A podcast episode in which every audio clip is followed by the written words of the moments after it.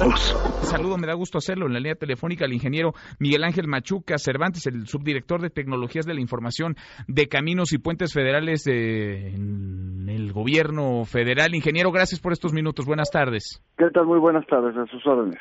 ¿Qué reporte tienen de autopistas que hayan sido tomadas en sus casetas por grupos y de qué tamaño es la pérdida que se ha registrado?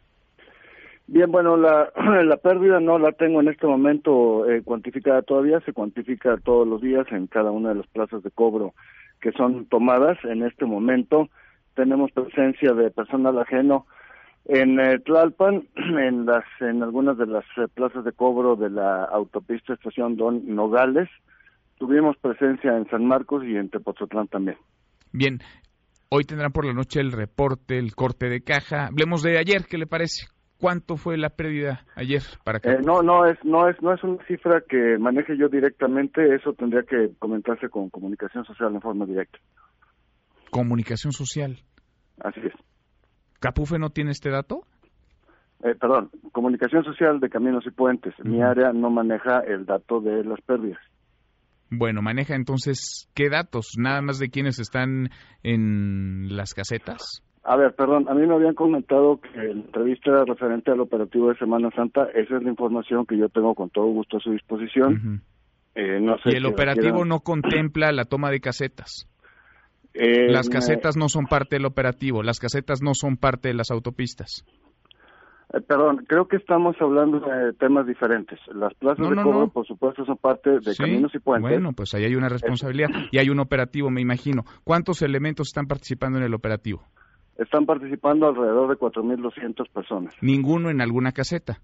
Sí, por supuesto que sí, los cobradores, administradores, encargados de turno, etcétera. ¿Y cómo es que las casetas pueden ser tomadas si hay cuatro mil, eh, más de 4.000 elementos?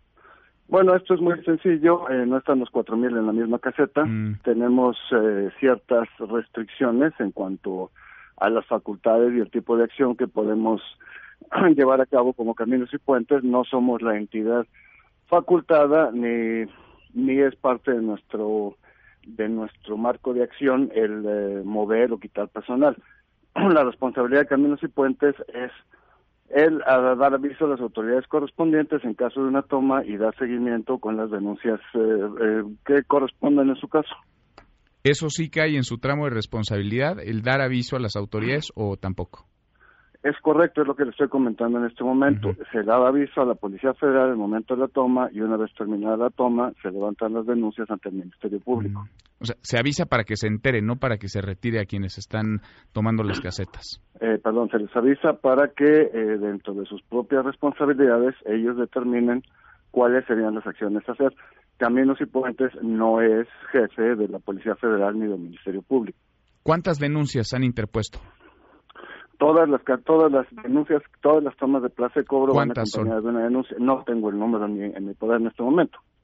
Bien, gracias por estos minutos. Buenas tardes. Mesa para todos.